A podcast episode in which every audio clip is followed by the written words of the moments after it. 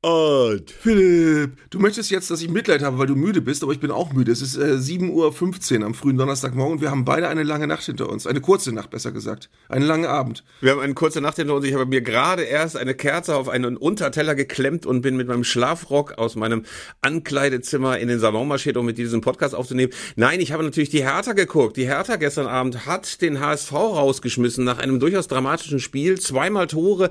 Ganz kurz vor Schluss hat sich der HSV einschenken lassen. Äh, und zum Schluss war Hertha der glücklichere im Elfmeterschießen, weil Fabian Reese einen gar nicht mal so geil geschossenen Elfer dann doch irgendwie untergebracht hat.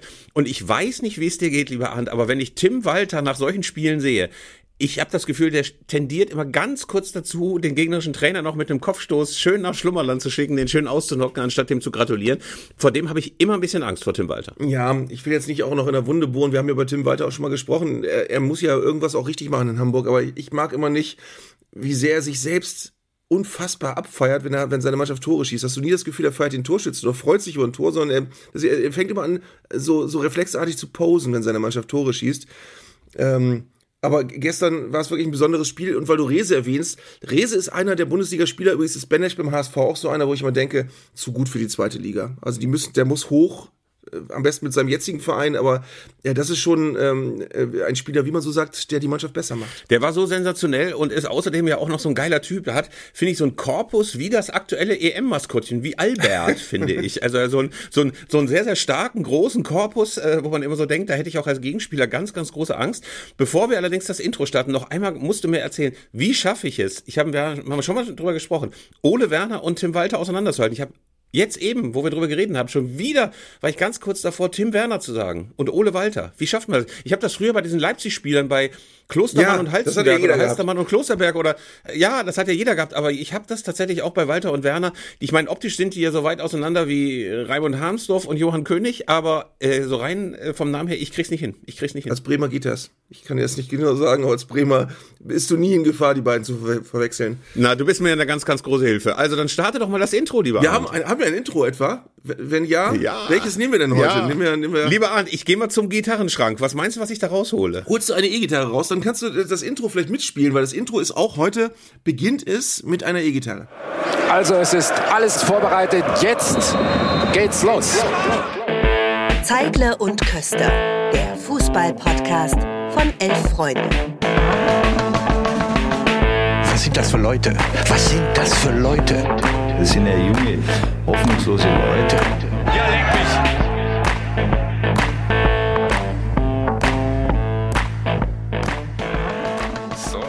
Lieber Arndt, das war eine Pokalsaison. Das war eine Pokalsaison. Ähm, ich äh, habe mal reingeguckt und es ist ja wirklich so. Die Bayern sind raus, die Dortmunder sind raus. Das sind ja immer so zwei Mannschaften gewesen, die eigentlich schon zu Beginn der Saison ihre Tickets äh, fürs Finale gebucht haben, Breitscheidplatz geblockt haben. Da sind wir dieses Jahr und es sind beide raus und es sind nur noch drei Bundesligisten drin und ich glaube, ähm, zusammengezählt, glaube ich, sind es äh, vier Zweitligisten und noch ein Drittligist, nämlich der erste FC Saarbrücken, auf den ich irgendwie auch gewettet habe dieses Jahr, weil ich so dachte, ähm, Homburg fliegt raus, aber ein saarländischer Club kommt weiter und hat dann auch tatsächlich noch Frankfurt rausgeworfen. Aber da freut man sich jetzt richtig aufs Finale. Also wenn ich mir jetzt zum Beispiel vorstelle, Düsseldorf spielt gegen Kaiserslautern, was wäre das für ein Finale? Mhm. Ich habe schon nach dem, nach dem Dienstag in unsere Fußballgruppe, die ich habe, geschrieben, geilster Pokalwettbewerb seit Jahren. Ähm, ich glaube, es gab es auch noch nie, dass nur noch drei Bundesligisten übrig waren im Viertelfinale. Ähm, und dann fiel mir auch wieder ein, dass man natürlich früher die Berichterstattung über Pokale nicht, äh, nicht äh, vollständig gehabt hat, wenn man nicht irgendwann den Satz gesagt hat, ja, Überraschungen sind ja das Salz in der Pokalsuppe. Der Satz kam immer irgendwann, der musste auch kommen. Und so ist es ja auch. Also wir alle lieben ja am Pokal, dass du eben nicht so eine, so eine, wie im Tennis so eine Setzliste hast, wo am Ende die gleichen immer übrig bleiben und haben nicht sogar mal Leute eine Setzliste vorgeschlagen, was ja völlig Hanebüchen wäre beim Pokal. Also äh, im Pokal ist wirklich richtig wichtig, ähm, dass du wirklich immer das so hast, wie es jetzt dieses Jahr ist. Dieses Jahr ist ein Musterbeispiel für einen guten Pokalwettbewerb. Und ich finde ja auch, dass nach wie vor es sehr, sehr schön ist, dass eigentlich alle Mannschaften von Beginn an dabei sind. Also äh, bis auf dieses komische verschobene Auftaktspiel von Bayern und Leipzig wegen des Supercups ging es ja in der ersten Runde gleich alles richtig gut los. Das ist im FA Cup äh, in England leider ein bisschen anders. Da hat man das Gefühl, dass, glaube ich, die ganzen Premier League Clubs ungefähr erst im Halbfinale in den Wettbewerb eingreifen. Da finde ich schon sehr, sehr schön, dass sich auch Bayern München, Dortmund, Leipzig und die weiteren alle, alle, alle dann durch diese Vorrunden quälen müssen.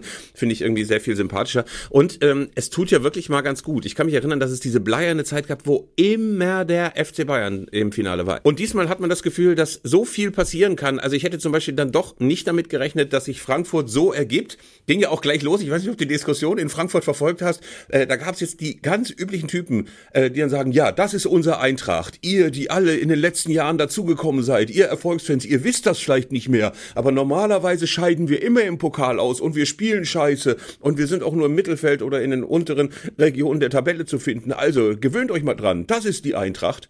Und da haben natürlich eine ganze Menge Leute auch schon ganz schön allergisch reagiert, weil die natürlich gesagt haben, also wollen wir da wieder hin zurück? Also wollen wir wieder dahin zurück, dass man jedes Jahr um Klassenhalt bangen muss, dass man irgendwie in der zweiten Pokalrunde rausfliegt und so weiter. Ich habe ähm, die Spiele alle auch äh, mir nachbetrachten müssen, spät nachts, weil ich auch an beiden Abenden wieder auf der, auf der Bühne gestanden habe, Dienstag und Mittwoch. Und Saarbrücken gegen Eintracht habe ich aber ein bisschen länger gesehen ähm, und fand es erstaunlich, dass Saarbrücken du kannst die ja nicht packen. Also die spielen ja in allen Pokalspielen gleich, die machen dem Gegner das Spiel so ein bisschen kaputt.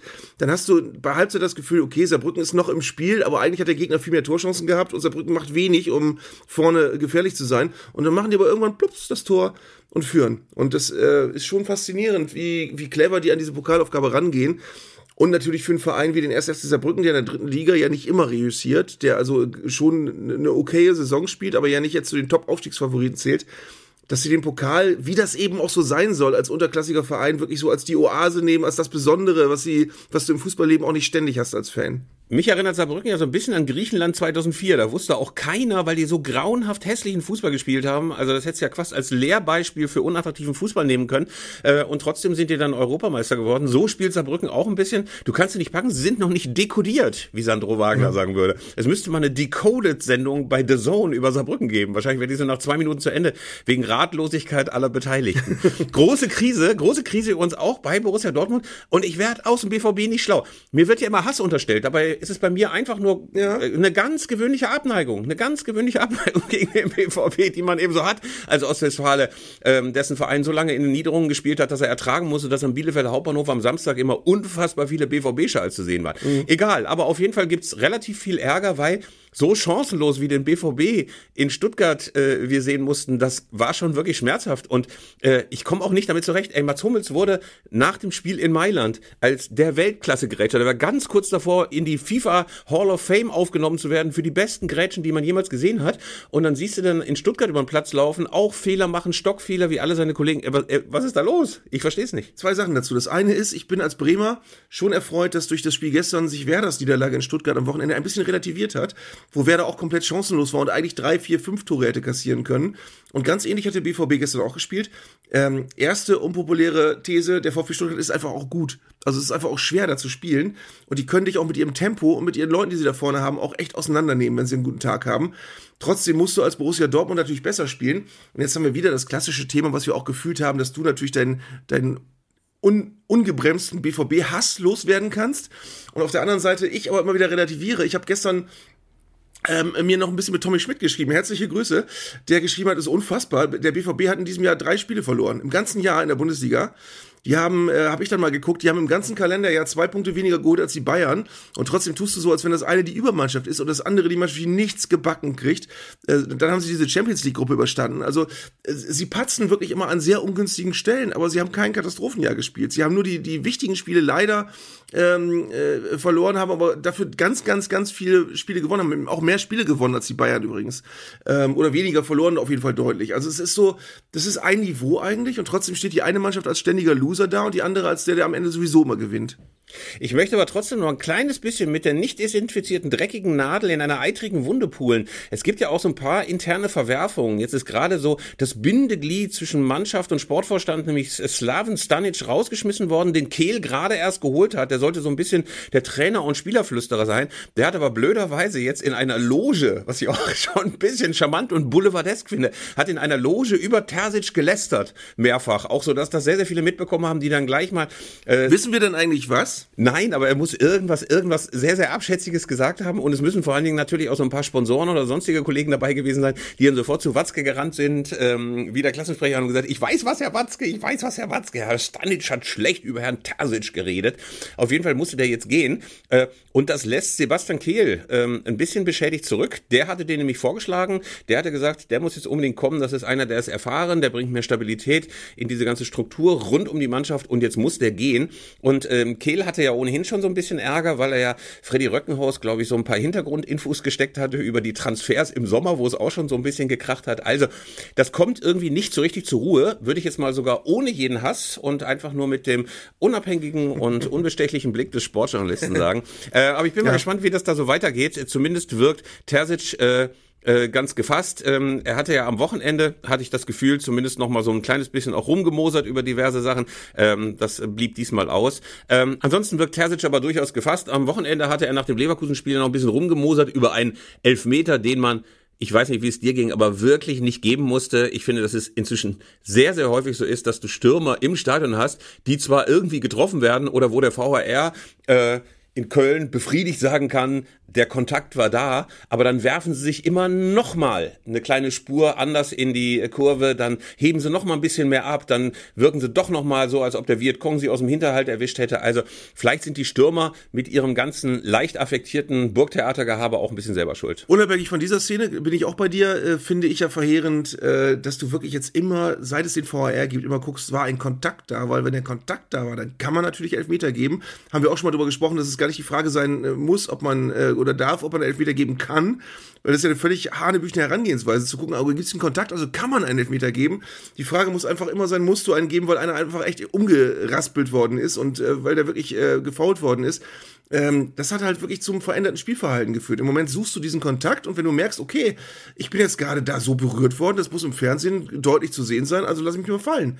Also das ist, ähm, Du suchst einfach als Stürmer viel zu oft diesen Kontakt, ohne ähm, äh, wie früher zu versuchen, erstmal die Situation zu Ende zu spielen. Ja, sehe ich genauso. Sehe ich genauso. Da finde ich, sollten sich die Stürmer selber fragen, ob sie nicht dann doch lieber irgendwie ein Tor erzielen wollen, als einfach mal ein bisschen durch den Strafraum zu segeln. Was meiner Meinung nach ein bisschen unterm Radar durchgelaufen ist und wo es nur so ein paar Schlagzeilen gibt. Aki Watzke. Aki Watzke, der Berg hat gekreist und äh, hat eine Maus geboren. Er hat nämlich gesagt, zack, der VAR, den könnte man durchaus mal reformieren äh, und man könnte ihn einschränken, man könnte mal all die Auswüchse, die wir in den letzten Monaten und Jahren erlebt haben, nämlich dass der VAR wirklich bei jedem Huster auf dem Spielfeld sofort sagt, das sollte sich der Schiedsrichter mal angucken oder da greifen wir mal ein, das soll reformiert werden.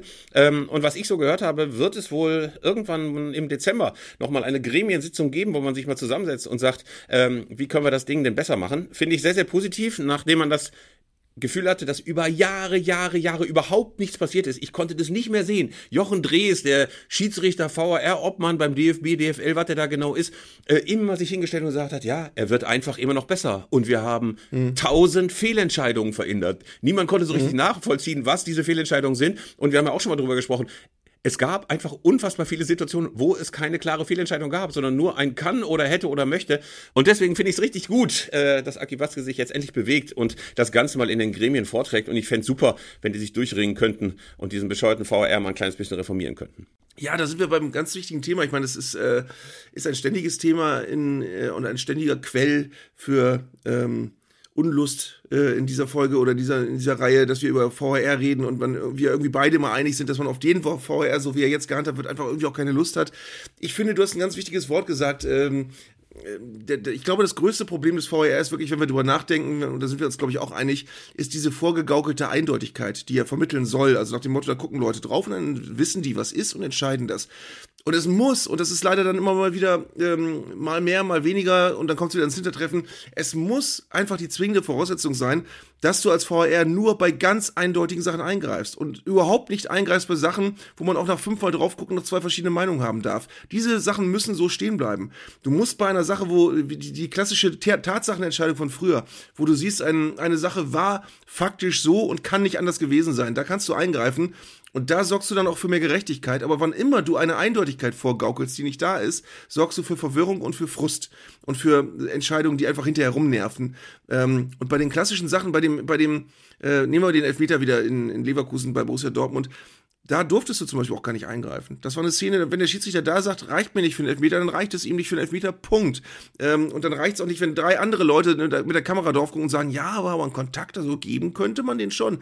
Das ist genau das Problem des VAR und das darf, das darf einfach keine Rolle spielen. Finde ich genauso. Äh, und ich glaube ja auch, dass Schiedsrichter auf dem Spielfeld, auch wenn sie nicht nochmal die vierte Zeitlupe und die fünfte Superzeitlupe und nochmal eine andere Einstellung haben, dass die das dann ganz gut sehen können. Die sehen ja auch, wie die Spieler sich bewegen, ob sie möglicherweise nochmal extra drei, vier Stunden durch den Strafraum fliegen oder nicht. Also dann vertraut doch auch mal den Referees auf dem Spielfeld und lass mal die Bildschirme beiseite. Ja, genau. Und das, das ist, weil du Jochen Drees zitiert hast, genau auch die Krux, dass du wirklich ähm, ganz oft Schiedsrichter in die Review-Area schickst, die alles richtig gemacht haben.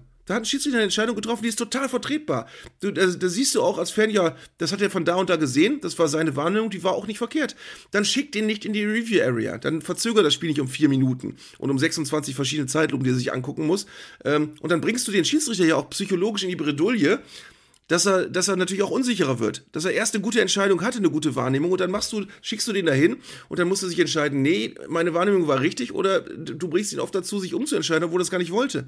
Und obwohl er das gar nicht muss, weil die Entscheidung richtig war. Also ja, und ich finde, weg. Ja, und ich finde auch, dass das natürlich auch mit dem Schiedsrichter was macht, wenn du fünf oder sechs Mal in diese bescheute Area musst. Das ist ja hier wie dieser Schande-Schande-Gang bei Game of Thrones, ne? Also, dass du da irgendwie hin musst, oh, du musst mal korrigieren. Das war vielleicht doch nicht so gut entschieden von dir. Also, von daher, ey, einfach weglassen den ganzen Bums. So. Was ich, was ich total faszinierend finde, haben wir da schon drüber gesprochen, weiß ich gar nicht. Was ich total faszinierend finde, müsst ihr mal auch zu Hause an den Empfängern alle drauf achten. Ich finde total faszinierend, dass Schiedsrichter in der Review Area meistens, wenn sie sich das 20 Mal angeguckt haben, dann zurückgehen wollen, sich dann aber so im Gehen noch einmal umdrehen und noch einmal auf den, auf den Monitor gucken, so nach dem Motto, so einen Eindruck brauche ich jetzt noch.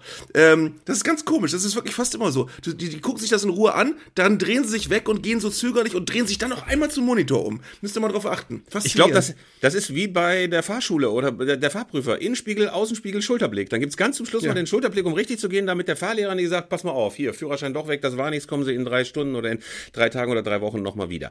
Ähm, ich wünsche mir auf jeden Fall, dass das Gremium Gremium, wie das auch immer zusammengesetzt ist, sich dann zusammensetzt und dann soll es bitte so eine Szene geben wie, kennst du diesen Katastrophenfilm 2012? Wo die ganze Nein. Erde untergeht? Naja, auf jeden Fall geht die ganze Erde unter und Los Angeles und Washington und Tokio und äh, der Petersdom stürzt ein und so weiter. Und die ganze Menschheit flüchtet sich, das ist so ein Roland Emmerich-Klassiker, die ganze Menschheit flüchtet sich in so fünf Archen. Die ganze Geschichte ist total hanebüchend, äh, weil sich dann die Erde auch noch dreht und die Erdkrusten instabil werden. Ganz zum Schluss droht jedenfalls die US-Arche, also die amerikanische Arche, an der Titanic zu zerschellen. Okay. Und ganz zum Schluss schafft es dann John Cusack noch als Familienvater, irgendein bescheuertes Rohr zu lösen, sodass die Hydraulik kann man sich schließen können. Und dann gibt's diese Jubelszene, die es ja in jedem amerikanischen Katastrophenfilm gibt, wenn es in Situation Room und alle jubeln. Ja. Und so stelle ich mir das auch vor. Aki Watz gesagt, und hiermit ist der VAR eingedämmt und gestoppt und halb abgeschafft. Und dann jubeln alle. Und Axel Hellmann und Bernd Neuendorf fallen sich in die Arme und Jochen Drees verlässt so als Bösewicht und Schurke den Raum und Aki Watzke wird so umjubelt. Ich fände super. Ja, ich wusste nicht, dass der Film mit John Cusack ist. Dann war es natürlich bestimmt ein Burner. Also, ja, es war ein echter dann Burner. Wird er, dann, wird er auch, dann wird er auch sehr realistisch gewesen sein. Spektakuläre Szenen. Lieber Arndt, äh, es gibt ja noch eine Regeländerung, die wir besprechen müssen. Es ist ja eine Eigenheit dieses Podcasts, dass wir permanent Regeländerungen anmerken oder anregen, die niemals zustande kommen. Diesmal auf Anregung eines Lesers, also eines Lesers, ich sag schon wieder. Ich, ich bist bin ein alter ja, Printmann, bist du ja. Der alte Printmann ist wieder da. Da ist er wieder, der Printmann. Der, der, der alte Printmann, der alte Printmann. Das ja. ist eine Gemengelage, in der ich äh, hier versuche zu reüssieren. Ähm, pass auf, ein schangelig räudiger Leserbrief. Nein, Quatsch, Hörerbrief. Ein Hörerbrief. Auf jeden Fall wurde angeregt, Verlängerung soll abgeschafft werden. Er sagte, pass mal auf, die ganze Verlängerung, das ist doch alles Quatsch. Dann direkt Elfmeterschießen war doch bei der U17 Weltmeisterschaft. Hiermit auch mal Glückwünsche an äh, die ähm, Jungen, an die Bambinis, die für uns den Weltmeistertitel geholt haben. Anders als die A-Nationalmannschaft. Müssen wir gleich nochmal ganz ja. kurz drüber reden. Auf jeden Fall Verlängerung abschaffen. Und da hat Arndt in unserer WhatsApp-Gruppe, Zuck, Zeigler und Köster, sofort gesagt, geile Idee. Aber warum? Geile Idee habe ich nicht gesagt. Ich habe nur gesagt, es ist ein interessantes Thema. Ähm, ist übrigens, ehe ich jetzt äh, wirklich auf das Thema eingehe, fällt dir auf, dass wir, wenn wir so früh aufnehmen, dass wir beide etwas betrunken klingen. Obwohl wir, das hat nichts mit Alkohol so, zu tun. Quatsch. Wir sind beide einfach noch. Das, ist doch Quatsch. Diese, diese, diese, Backenregelung, die funktioniert immer noch nicht um die Zeit. Ähm, ja, also pass auf, äh, Verlängerung abschaffen. Interessantes Thema, weil es, es gibt für beides, finde ich, also für Verlängerung beibehalten und für Verlängerung abschaffen, total gute Argumente. Das eine ist, dass man natürlich gerade nach Pokalspielen und an, an, an Pokaltagen sagen muss, die Verlängerung macht da ganz oft viel kaputt, weil sie einem wackeren äh, Drittligisten oder Viertligisten oder äh, Zweitligisten ähm, ganz oft das Endergebnis versaut, nachdem er sich 90 Minuten nach Kräften gewehrt hat gegen eine völlig übermächtige Mannschaft und das total gut gemacht hat. Stichwort so wie der erste FC Saarbrücken vielleicht. Ähm, und dann kommt eine Verlängerung und dann gehen aber die Kräfte aus und dann gewinnt der Bundesligist doch noch mit drei Toren Unterschied. Das sind natürlich Spiele, die sind frustrierend, weil du hast dann als äh, unterklassige Mannschaft 90 Minuten alles gegeben und bist dann einfach fertig. Ähm, und da wäre es ein Argument zu sagen, es wäre schöner, wenn die im Elfmeterschießen sich dann die Chance erarbeitet hätten, ohne Verlängerung, ähm, dann, dann diese äh, Lotteriekarte zu setzen. Auf der anderen Seite ähm, ist es ja aber so, und ich will gar nicht vom Jahrhundertspiel 1970 anfangen, viele der tollsten Spiele hätte es ohne Verlängerung nicht gegeben. Deutschland, Frankreich bei der WM-Halbfinale. All diese Spiele hätte es ohne Verlängerung nicht gegeben. Deutschland, Italien 1970, das 4 zu 3 oder 3 zu 4, das wäre ein 1 zu 1 und dann ein Elfmeterschießen gewesen und keiner würde mehr von diesem Spiel reden. Also viele der Sternstunden gibt es erst durch Verlängerung. Und ich habe überlegt, ähm, äh, ob wir nicht unserem Hörer äh, den, den Gegenvorschlag machen, ob es nicht eigentlich cool wäre, dass unterklassige Mannschaften nach 90 Minuten Elfmeterschießen kriegen, wenn sie gegen eine höherklassige Mannschaft sich das 90 Minuten er erackert haben. Und dass man aber bei Mannschaften aus der gleichen Liga sagt, nee, nach wie vor Verlängerung, weil es sportlich fairer. Ich finde aber bei unterklassigen Mannschaften, beim Amateur, -Ober beim, beim Oberligisten oder Regionalligisten ist es sportlich nicht fairer, wenn die nochmal 90 Minuten ran müssen gegen Leute, die sechsmal pro Woche trainieren ähm, und selbst äh, als Feierabendfußballer das irgendwie sich erarbeitet haben. Also ich, ich fände das eigentlich eine total faire Lösung zu sagen, wenn du als unterklassige Mannschaft nach 90 Minuten dir ein Unentschieden geholt hast, dann kriegst du ein Elfmeterschießen und bei Mannschaften auf Augenhöhe gibt es eine Verlängerung. Also der Punkt ist, glaube ich, dass so ein, der Ruf der Verlängerung so ein kleines bisschen dadurch gelitten hat, dass die Leute nicht mehr so erschöpft sind wie früher.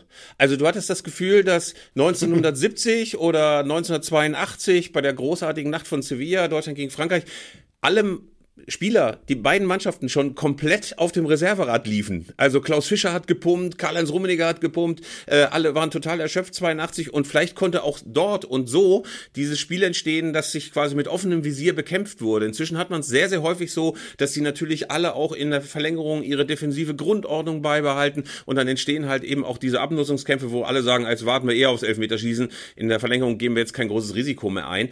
Äh, selbst bei dem Spiel Hertha gegen HSV könnte man jetzt ja sagen, ja, es stand ja nach 120 Minuten genauso wie am Ende äh, äh, der 90 Minuten und so richtig spannend war das zwischendurch dann auch nicht. Also ähm, ich finde es gar nicht so schlecht, dass man zwischendurch mal zumindest, wenn du einen Regionalligisten oder Oberligisten hast, dass du dann sagen kannst, liebe Freunde, ähm, dann machen wir eben keine Verlängerung. Aber wie würdest du es denn zum Beispiel bei Drittligisten sagen? Die trainieren ja auch fünf oder sechs Mal die Woche.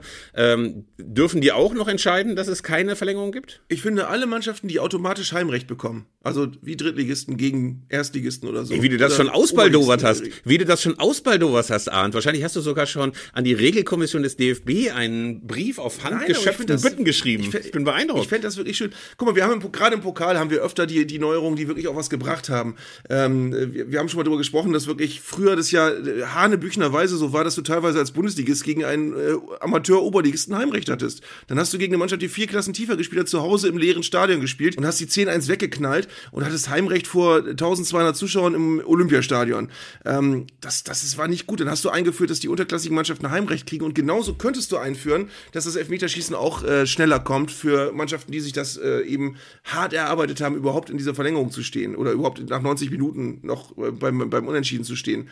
Ich finde das, fänd das eine interessante Sache. Lieber Arndt, worüber ich mit dir unbedingt noch reden möchte, ist, äh, obwohl es ein etwas komplexes Thema ist, äh, war die Nachricht, dass die Premier League einen unfassbaren Fernsehvertrag abgeschlossen hat, auch für die nationalen TV-Rechte. Milliarden um Milliarden schaufelt die erste englische Liga jetzt in ihr Geldsäcke. Und natürlich wird der Abstand zur deutschen Bundesliga immer noch mal größer. Hierzulande wird ja eher angstvoll auf die Nähe, nächste Fernsehrunde gestarrt. Einfach weil alle sagen, so richtig große Zeiten wird es nicht mehr geben. Es gibt jetzt nicht die großen Player auf dem Markt, die richtig was rausballern. Und die Engländer kassieren dafür ab. Und der Unterschied und der Gap wie man Neudeutsch äh, und Neuenglisch mhm. sagt, der wird immer größer. Äh, und die Frage ist, wie reagiert man da drauf? Sagt man jetzt einfach, ja, die Engländer sind eh weg und äh, ach, lassen wir auch die Spanier noch mal enteilen oder müssen wir uns doch noch mal unbequeme Gedanken machen? Und über diese unbequemen Gedanken würde ich gerne mal mit dir reden. Also was ja bräuchten wir oder was müssten wir uns zumuten, damit ein bisschen mehr Geld in die Kasse kommt? Ich finde, es müssen ein paar Sachen einfach gewährleistet sein, die nicht äh, außer Acht gelassen werden dürfen. Wir haben ja seit vielen Jahren immer diese Missverständnisse, dass die, die großen Mannschaften oben, also Bayern, Dortmund, Leipzig und so, dass die äh, fordern, ähm, dass die, die, der Gap kleiner wird. Ähm, aber das geht jetzt zulasten der heimischen Liga. Also du sagst ja immer auch legendär, wenn wir bei den Phrasen sind, dass die Bundesliga das Brot- und Buttergeschäft bleiben muss. Ähm, und es nützt dir nichts, wenn du letztendlich in, in der Summe der Premier League näher kommst, aber dafür die heimischen Ligen zerschießt. Also es nützt nichts, wenn, wenn die großen Vereine immer besser mithalten können mit Manchester City und Paris Saint-Germain, aber da, da du dafür eine komplett langweilige, äh, langweilig zusammen betonierte Bundesliga hast, wo immer das Gleiche passiert.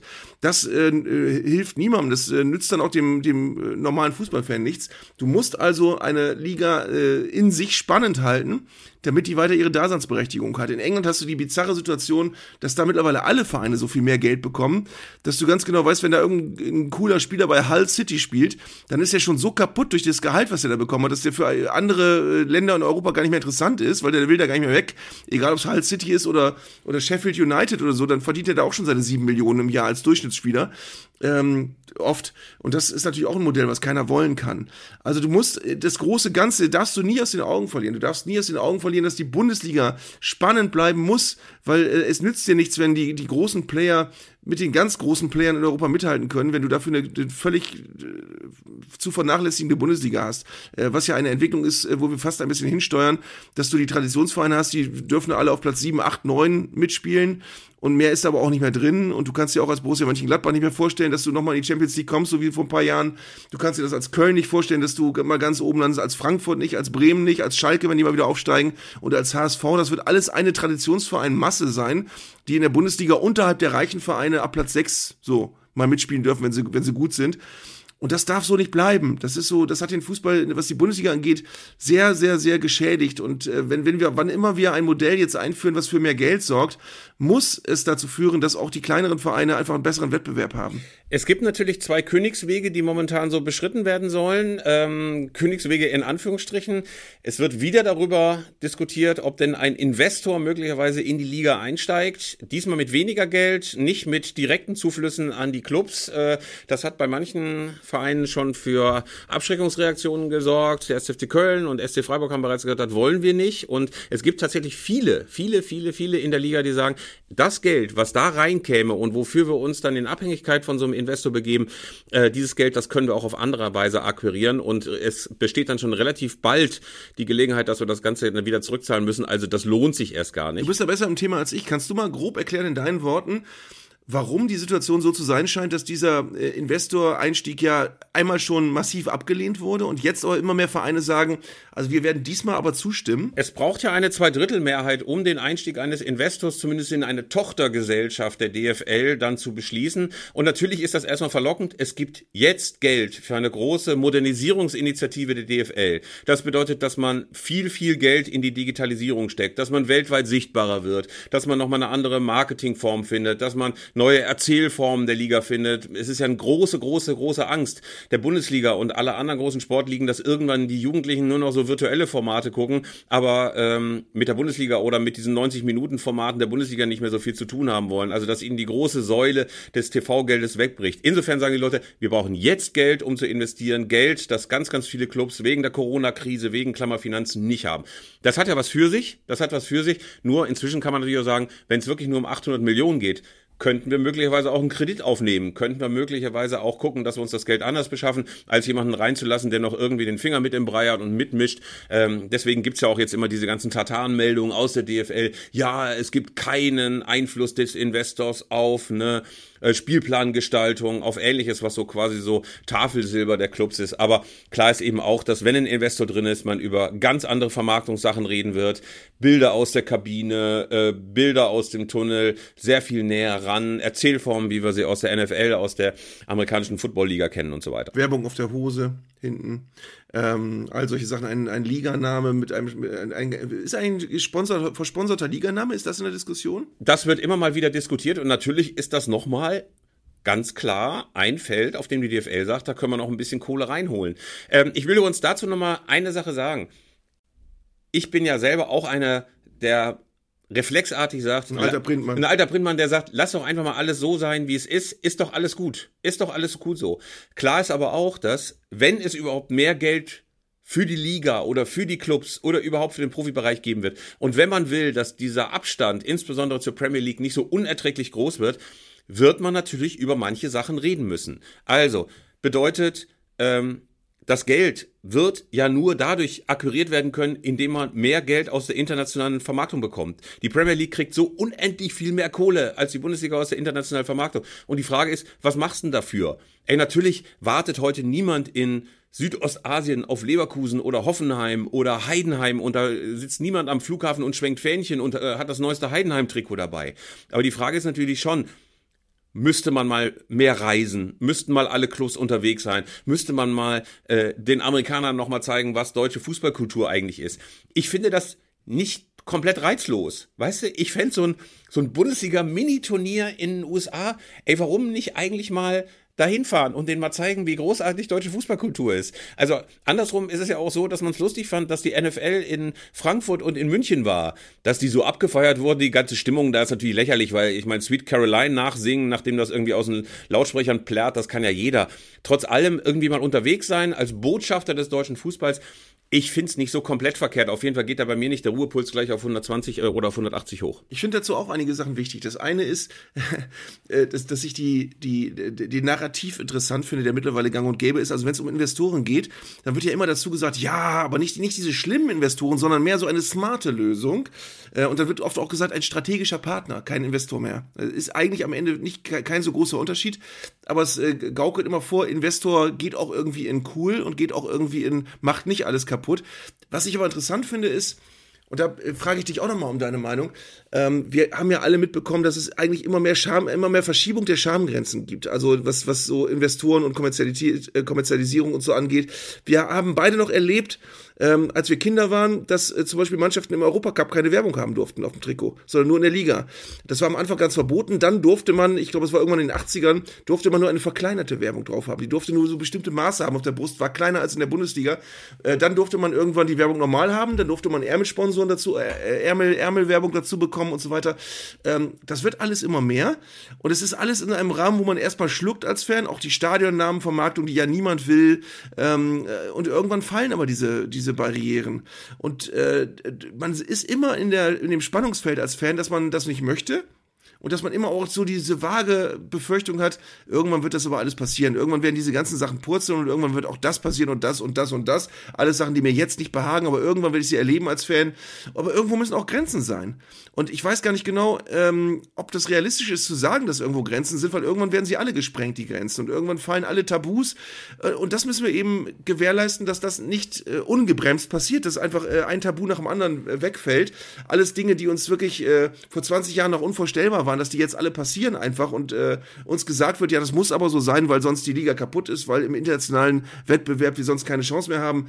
Also äh, das muss man im Kopf behalten und aber Arndt, aber Arndt eine Frage. Ähm, zum Beispiel, ja. wenn du jetzt mal den Mythos Kabine siehst. Früher hieß es, die Kabine ist absolut tabu, absolut sakrosankt, da kommt niemand rein. Inzwischen habe ich das Gefühl, die Kabine ist vollkommen ausgeleuchtet. Ich kenne 150.000 Dokus. Ich sehe Pep Guardiola äh, mit ähm, nackten Oberkörper über so eine Bierlache nach einem Champions League Triumph hüpfen. Ähm, ich sehe sämtliche Spieler, die Spaß haben. Ich sehe unaufgeräumte Spinde. Ich sehe Handykameras. Ich sehe Siegesfotos.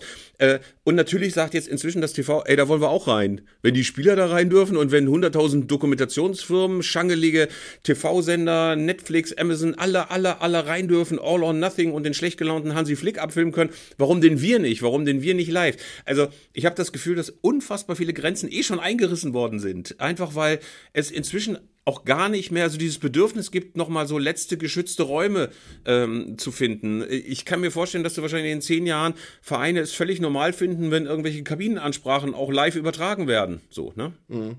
Aber weißt du was, ich will das gar nicht ich will, gerade wenn du jetzt Pokalspiele hinter dir hast, ich will nicht bei Pokal immer, immer in den ersten Pokalrunden den Trainer von Iller Tissen sehen in der Kabine, wie der seine Spieler zusammen schreit gegen äh, einen, einen Bundesligisten, dass die ja alle mit Ferrari kommen und wir bauen die jetzt weg, hauen die weg, Uah! und dann machen alle, Uah! ich will das nicht mehr, ich will auch keine Dokus mehr sehen. Also die Dokus waren am Anfang, waren die mal lustig, die ersten richtig guten Vereinsdokus und mittlerweile dieser, dieser Blick durchs Schlüsselloch, der ermüdet einfach auch irgendwie zunehmend. Ich will, ich will das gar nicht, dass die, ich, ich will gar nicht wissen, was die in der Kabine machen. Ich will, dass die rauskommen und dann gut Fußball spielen. Ähm, und das hat, das hat so was Voyeuristisches, mal kurz gucken zu wollen, wie es in der Kabine überhaupt aussieht. Aber irgendwann weißt du das auch. Und irgendwann will ich auch nicht, dass die Spieler, die ich auf dem Rasen sehe und von denen ich möchte, dass sie reüssieren, dass die vorher in der Kamera durch, äh, in, in, in der Kabine durch drei Kameras durch mussten, auf, auf den Platz zu kommen und sich vorher während der Kabinenansprache die ganze Zeit überlegen mussten, ob sie in der Nase bohren können oder nicht oder ob sie es lieber lassen. Ähm, ich, ich, diese Art von Voyeurismus brauche ich nicht. Die ist am Anfang mal neugierig gewesen oder, oder interessant gewesen, weil wir neugierig sind aber das ist irgendwann auch wieder, wieder passé, weil du mittlerweile bei jedem Verein weißt, wie die Kabine aussieht und du weißt, dass die Trainer von Elatisten, dass der Trainer von Elatisten immer brüllt, bevor es gegen Bundesligisten geht. Du hast dann immer so eine, den, den Gewöhnungseffekt und den, der, der wird irgendwann auch dazu führen, dass das Ganze nicht mehr spannend ist. Ich habe auch das Gefühl, dass zumindest so diese Fußball- und Sportdokus sich so ein ganz kleines bisschen äh, ihrem Peak schon genähert haben oder ihn auch schon überschritten haben. Es ist jetzt ja gerade äh, noch eine Doku erschienen über die deutschen Frauen bei der WM. Und ich kann nur sagen, es ist eine rundum deprimierende Doku. Du siehst schreckliche Szenen, wie beispielsweise diese übergriffige Haltung des DFB, den Spielerinnen alles erklären zu wollen. Also Laura Freigang ähm, kommt dann mit ihrer Kollegin in ihr Doppelzimmer und dort hängen überall äh, Zettel, auf denen ihnen genau erzählt wird, was sie zu machen haben. Bitteschön, Schlaf ist wichtig, äh, das Bett hat nur eine Funktion und so weiter. Bitte achte darauf, dass du dich ordentlich ernährst und so weiter. Also wie so Sechsjährige, die zum allerersten Mal in so einem Internat in ihr Zimmer geschubst werden, bekamen die dann ihre Zettel überreicht. Und es ist auch alles so öde abgefilmt, man hat nicht das Gefühl, irgendwie da kommt noch irgendwas Neues, man hat alles schon tausendmal gesehen, die Szenen an den Massagebänken, diese vermeintliche Intimität in der Kabine, diese Schalenwitzchen, die dann da auf den Zimmern gerissen werden, dann diese Kabinenansprachen und so weiter. Man hat das Gefühl, ich habe es tausendmal gesehen und auch in spannender Variante. Ich frage mich wirklich, was dann diese ganzen Sender so treibt, diese bescheuerten Sportdokus, die immer alle gleich sind und dann auch so dieses, diese Einzelporträts und dann auch diese mhm. nachgesprochenen Kommentare. Das finde ich das aller, aller Schlimmste. Die haben ja keine ordentlichen Kommentare, aber dann hast du immer jemanden aufgeregt, der über alle spricht und der immer genau das sagt, was in der Doku gerade gebraucht wird. Es ist die nächste mhm. große Herausforderung. Drei Punkte braucht das deutsche Team, um weiterzukommen. Wird es klappen? Also jeder merkt, das ist nicht der Originalkommentar, aber es ist so eine Art Fake-Kommentar, atemlos und schnaufend hockt der Reporter dann äh, im Tonstudio und nimmt das auf. Also ich habe auch das Gefühl, dass diese Form von Abbildung, diese Form von Doku irgendwie so fast am Ende ist. Ja, wir haben vor allem auch immer die Begleiterscheinung, dass wir jetzt auch immer mehr Dokus kriegen, wo du hinterher sagst, die hätte eigentlich nicht erscheinen sollen. Also eigentlich wird da jetzt was dokumentiert, was ich gar nicht sehen möchte. Ähm, und auch für die Beteiligten, was auch wirklich äh, beschädigend ist, einfach, dass das jetzt in der Doku-Form auch noch erscheint. Und ich möchte nicht wissen, wie viele Leute mitten in einer Doku stecken, die sagen, ah, die Entwicklung ist gerade nicht so schön. Ich möchte das eigentlich gar nicht irgendwann auf, auf ähm, Netflix sehen, was da gerade läuft oder auf Amazon Prime. Ähm, also das kommt auch noch dazu ich glaube, dass das dieser geile Scheiß, den das, äh, das, äh, das Genre Doku hat, was Fußball angeht, der ist bald äh, ein bisschen verraucht und ich würde mir das auch wünschen. Ich fände es, glaube ich, sehr, sehr schön, wenn Netflix und Amazon und die ganzen Streaming-Dienste sich zusammentun würden. Einfach so einen Kanal, der einfach Nothing heißt, nicht einfach nur Nothing heißt und wo diese ganzen schrecklichen, gescheiterten Truppen und ihre ganzen Dokus einfach wie in so einer Bad Bank verklappt werden. Und wenn man mal richtig schlecht drauf ist und sich noch ein bisschen weiter runterbringen möchte, schaut man sich einfach alles an. Die deutsche Herrenelf in Katar, die deutsche Frauen-WM-Elf mit diesem äh, größten anzunehmenden Schaden unter Voss Tecklenburg und so weiter und so fort. Also, das fände ich sehr, sehr schön. Dann kann man sich diese Dokus einfach mal an einem verregneten Sonntagnachmittag angucken. Lieber Arndt, ja, wir kommen jetzt zur Hörerbrief-Rubrik zu unserem Kollegen Tim Pomerenke, dem Redakteur im Studio, der natürlich wieder einmal wäschekörbeweise Hörerpost bekommen hat. Lieber Tim, wir grüßen dich am frühen Morgen. Moin, guten Morgen. Grüß dich. Lieber Tim, wir hoffen, du hast jede Menge Zuschriften dabei, die uns natürlich über den grünen Klee loben, die immer wieder sagen, was ist denn das für ein Hammer-Podcast? Was zaubert ihr beiden Teufelskerle da immer raus? Was gab's denn so? Es gab eine sehr interessante Frage, die ihr hier bitte mal klären sollt, von Alex. Der hat sich Gedanken gemacht um die definitorische Klärung des Begriffs Anschlusstreffer. Also ist ein 1 zu 3 schon ein Anschlusstreffer? Äh, er schreibt, seit jeher frage ich mich, ob ein Anschlusstreffer nicht bereits vom Wortsinn erfordert, dass der arithmetische Anschluss zu den gegnerisch erzielten Toren bestehen muss. Also erst das 2 zu 3 wäre nach seiner Definition ein Anschlusstreffer.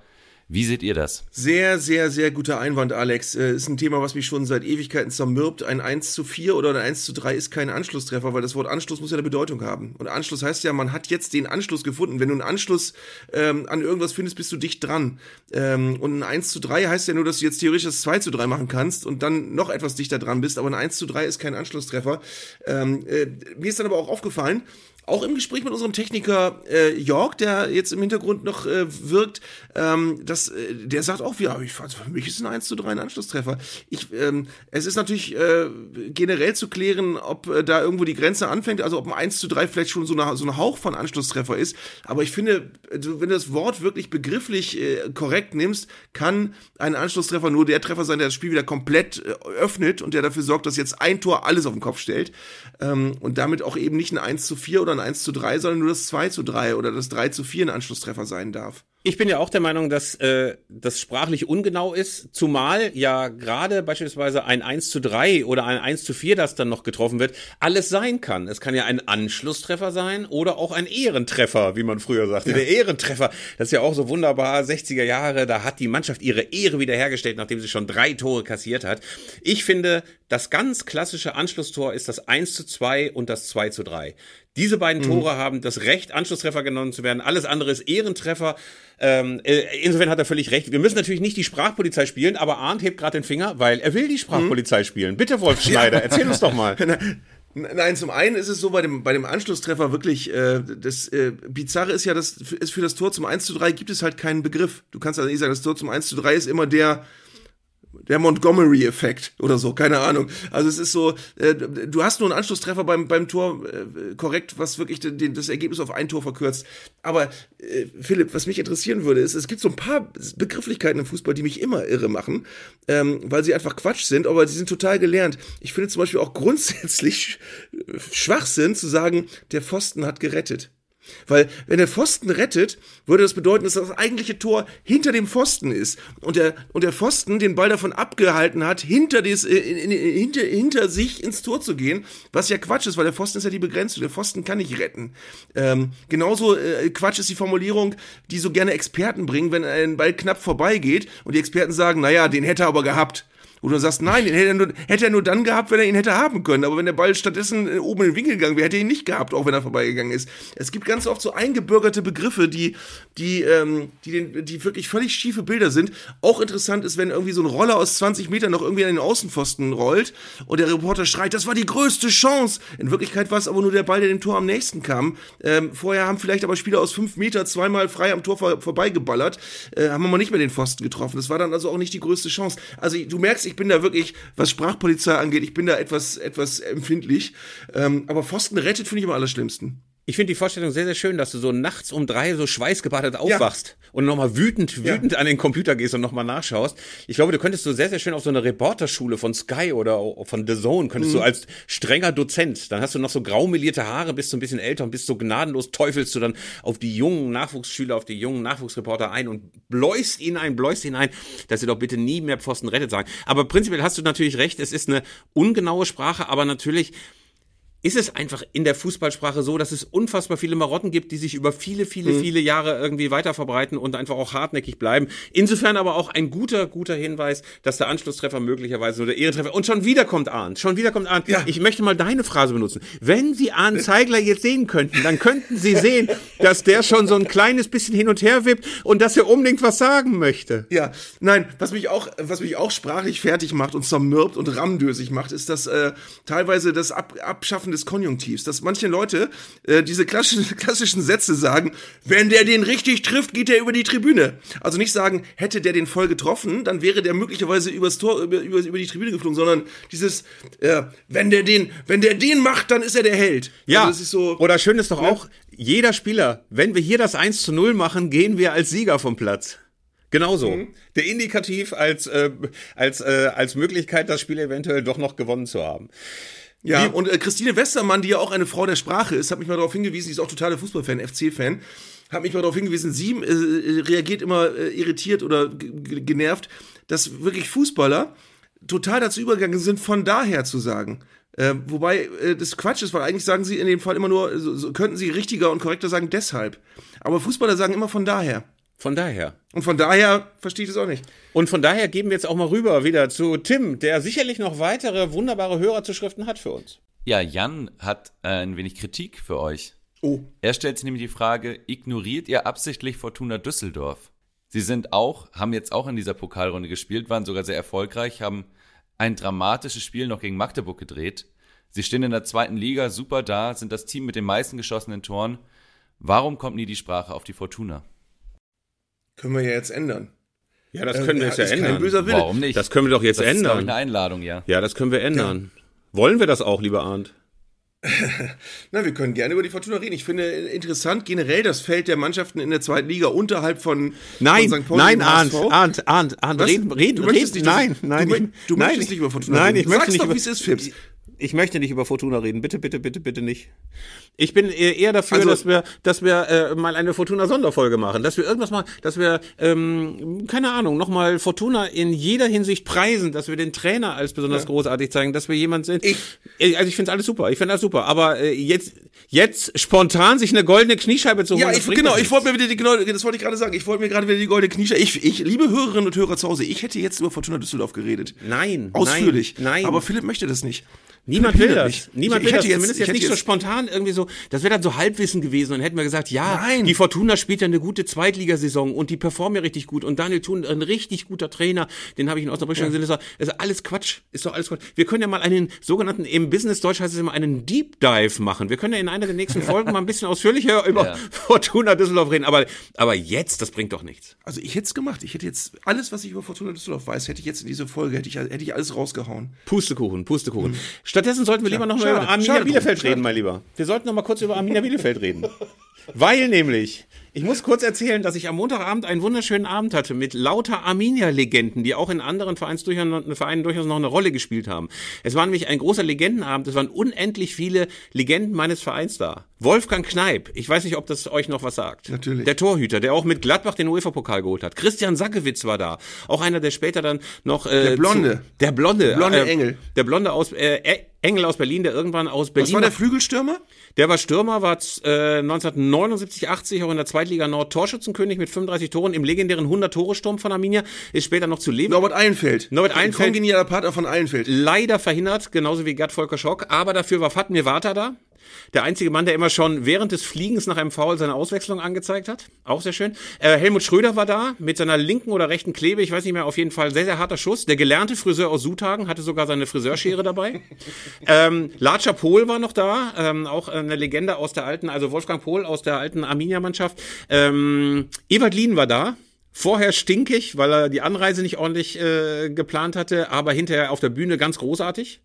Pumpte mich die ganze Zeit Ewald an. Hat gerade, Ewald Lien hat gerade eine neue Hüfte bekommen. Also herzliche Grüße, falls ihm das irgendjemand ausrichten kann und gute Besserung. Ja. Ähm, und er war noch mit der alten Hüfte, aber auf der Bühne. Er war mit der alten Hüfte auf der Bühne und erstaunlich schwungvoll. Das war so eine ganz kleine Theatertreppe, wo du auch gerne mal runterfliegst und wo du hinterher in so YouTube-Videos landest. Ähm, das war großartig. Das war einfach großartig. Äh, Ewald äh, war auch angriffslustig. Das ist ja das Allerbeste, wenn Ewald so ganz leicht auf der Zinne ist. Ne? Also wenn er schon dich so anguckt und dir am liebsten gleich mal das Mikrofon in den Mund stecken würde, äh, vor lauter Wut. Also das war, das war richtig, richtig, richtig unterhaltsam. Dann war Jörg Bode da. Ich weiß nicht, ob du dich auch noch erinnerst. Äh, HSV Ja. und später noch Arminia Bielefeld gehörte zu dem legendären Quartett, das damals von Rüdiger Lamm im Küchenpol-Studio in der Regionalliga West-Südwest präsentiert wurde. Mit diesem panischen Blick von Fritz Walter, weil Rüdiger Lamm ihm erzählt hatte, dass er demnächst mal Einbauküchen von Küchenpol an ostwestfälische Landfrauen verhökern muss. Das war sehr, sehr schön. Ähm, Und in der zweiten Runde war es auch schön, dass Stefan Krämer da war, der frühere ähm, Trainer von Arminia Bielefeld, der sich ja wirklich nach dem Aufstieg mit Arminia 2014 ein ungefähr zwei Meter mal zwei Meter großes Arminia-Tattoo auf die Brust hat tätowieren lassen. Und äh, natürlich bei jeder Gelegenheit an dem Abend gefragt wurde, ob er das nicht nochmal zeigen kann. Aber er wollte einfach nicht, er wollte einfach nicht. Äh, und Arthur Wichniarek war da. König Arthur. Oh. Das war sehr, Okay. sehr schön. Ähm, Aber hätte auch Uli Stein nicht eigentlich da sein müssen? ja, es hätten natürlich sehr, sehr viele andere auch noch dabei sein können. Stefan Ortega hätte auch mal gerne vorbeigucken können. Aber ähm, was sehr, sehr schön war bei Arthur Wichniarek, dass der nochmal erzählt hat, wie Hermann Gerland ihn gehasst hat, ähm, wie er von seinem damaligen polnischen Club äh, einfach in den Kofferraum gesteckt wurde und in Bielefeld äh, der Kofferraum wieder aufgemacht wurde und er rauskam und er dachte, wo ist er denn hier? Das sah noch ein bisschen schlimmer aus als in seiner polnischen Heimat. Also das war ähm, sehr, sehr schön. Jetzt habe ich den Arminia-Blog hinter mich gebracht. Äh, das Ja, ist endlich. man, man kann auch über interessante Clubs reden, man muss nicht über die Fortuna. Nein, Quatsch, wir reden in der nächsten Ausgabe über Fortuna und zwar nur in Aber- wärmsten Worten, mein Lieber. Darf ich noch was kurz zu Lieden sagen? Ich habe äh, äh, herzliche Grüße an Michael Born und Lieden. Den Podcast äh, 16er höre ich, äh, ist eigentlich fast der einzige Fußball-Podcast, den ich auch regelmäßig höre. D- Da hat Ewald was sehr Interessantes gesagt über dieses Jahr sehr bizarre Eigentor von Daniel Heuer Fernandes. Ähm, was wir alle vor Augen haben, ist ja ein Moment, der uns allen äh, ein bisschen den Atem genommen hat, gerade auch noch in so einem Stadtderby. Und was ich total plausibel finde, was Ewald gesagt hat, ist, Ewald glaubt, ähm, dass Heuer Fernandes in dem Moment, wo ihm das Eigentor unterlaufen ist, so angepisst war von diesem beschissenen Zuspiel von Ramos, dass er den Ball wutentbrannt nach vorne dreschen wollte, nach dem Motto, jetzt stoppe ich den Ball nicht, jetzt dresche ich den wutentbrannt nach vorne. Und dann hat er ihn auch nicht richtig, ihn nicht richtig getroffen, hat ihn wutentbrannt ins eigene Tor gehauen. Und wenn du dir den Bewegungsablauf anguckst, dann sieht das auch aus, als wenn er gerade voll stinkig ist und aus dieser Wut heraus dieses Eigentor schießt, ähm, was das eigentlich noch fast ein bisschen noch schöner macht, als es ohnehin schon ist.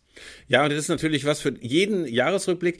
Ich habe volles Verständnis für den Keeper. Dann kriegst du so einen extrem lausigen Rückpass und du denkst auch, was soll das denn? Und dann kann der nicht irgendwie über drei Meter den Ball unfallfrei zum Nebenmann bringen. Das gibt's doch überhaupt nicht. Und dann hast du auch noch so einen Rasen, der aussieht, als ob da einer noch kurz äh, mit dem Mähdrescher drüber gegangen ist. Insofern konnte ich auch die Wut von Heuer Fernandes sehr, sehr gut vorstellen. Aber es ist auch, muss man sagen, keine richtig gute Woche für den HSV gewesen. Einerseits, wie gesagt, nur das äh, Unentschieden im Stadtderby, das sich trotz allem jetzt nicht wie ein Sieg anfühlte und dann auch noch das Aus im Pokal. Ähm, Weißt du, was ich ja immer so denke, äh, um noch einmal kurz die Schleife zurück zum Pokal zu bekommen, wie großartig das einfach ist, wenn du dann im Viertelfinale bist, im Halbfinale und immer winkt Berlin. Und Arndt, ihr wart so oft im Finale und du hast es, glaube ich, so oft äh, erlebt, äh, wie das ist, im Olympiastadion zu sein. Ähm, das ist doch äh, trotz allem, selbst wenn du in der Bundesliga nichts reißt, das ist doch ein unfassbarer Höhepunkt. Und ich glaube, es gibt sowas, äh, was ganz, ganz viele Fans einfach in Erinnerung behalten. Also ich kenne zum Beispiel ganz, ganz viele Anhänger des VfL Bochum, die dieses Finale aus den 80ern gegen Frankfurt, selbst wenn das verloren gegangen ist, einfach noch in wärmster Erinnerung haben, einfach weil das so großartig war, mal nach Berlin zu fahren. Ja, was ich da aber mal wichtig finde, ist, dass du äh, keine allzu große Diskrepanz haben darfst bei den beiden Finalisten, dass du, das hast du ja leider zu oft, dass du die eine Mannschaft hast, für die du merkst, bei der, bei der du merkst, für die ist was ganz Besonderes, ein totaler Feiertag und die wissen nicht, ob sie es jemals wieder erleben. Und du spielst dann gegen Bayern oder gegen einen anderen Verein, der im Prinzip schon fünf, sechs Mal in den letzten zehn Jahren im Finale war und für die, äh, für den das gar nicht so besonders ist. Also da hast du dann immer so ein riesen Feiergefälle, dass du bei den einen merkst, die sind gerade total glücklich in Berlin zu sein und bei den anderen merkst du, die nehmen das so mit, weil sie halt jedes Jahr in Berlin sind.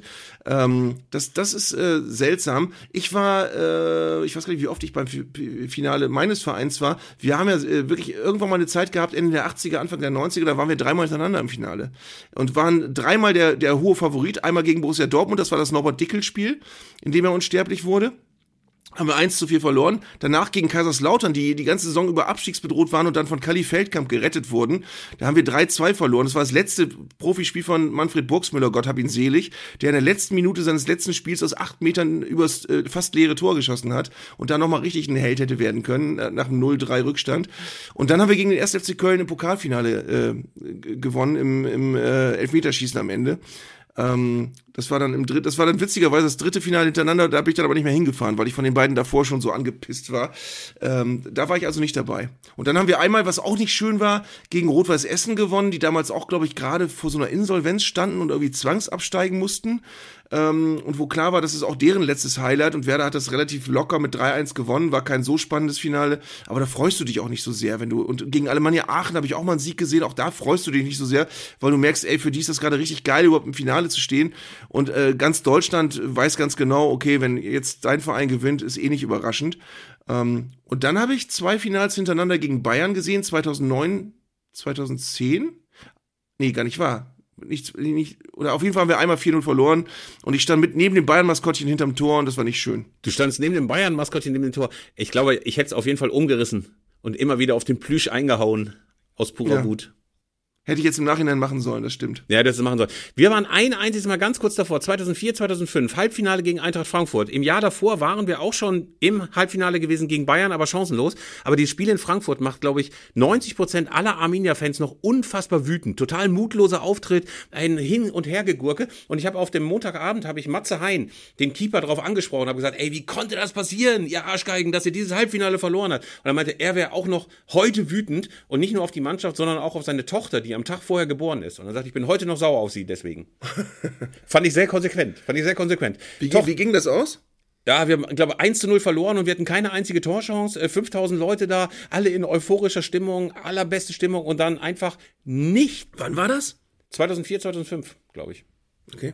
Oder 2005, 2006. Also irgendwas verschwimmt. Diese ganzen Nullerjahre verschwimmen bei mir ohnehin in einem riesigen, riesigen Nebel aus Niederlagen und Michael Fronzek. Insofern, ähm, ich weiß es nicht. Ich weiß nicht. Auf jeden Fall war es ein schreckliches Spiel. Ein schreckliches, schreckliches, schreckliches Spiel, wo alle nur deprimiert nach Hause gefahren sind und gesagt, wir werden nie am Breitscheidplatz stehen. Wie gesagt, das ist ja für mich der feuchte Traum. Meine Erotiktapete, einmal am Breitscheidplatz stehen und als Arminia-Fan den dicken Max machen. Aber darüber reden wir später in unserer Fortuna-Spezialausgabe, wo ich immer mal wieder gerne das Thema auf Arminia Bielefeld äh, richten werde. Es ist inzwischen übrigens 8.13 Uhr Ortszeit hier in Wipperfürth. Ähm, ich bin immer noch müde. Ich weiß nicht, wie es dir geht.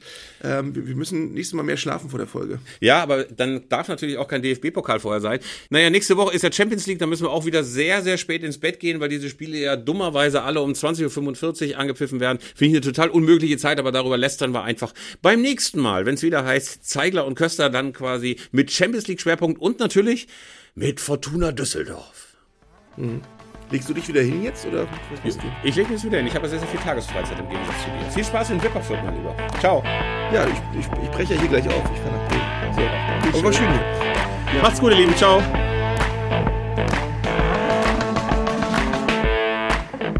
Das war Zeigler und Köster, der Fußball-Podcast von Elf Freunde. Ihr hörtet eine Produktion im Auftrag der Audio Alliance. Koordiniert hat diese Folge der Kollege Tim Pommerenke. Die Aufnahmeleitung besorgte Jörg Groß-Kraumbach und Sprecherin war Julia Riedhammer.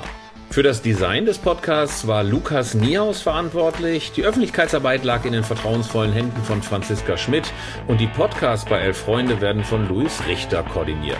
Am Mikrofon saßen bei Köster und Zeigler, wenig überraschend, Philipp Köster und Arndt Zeigler.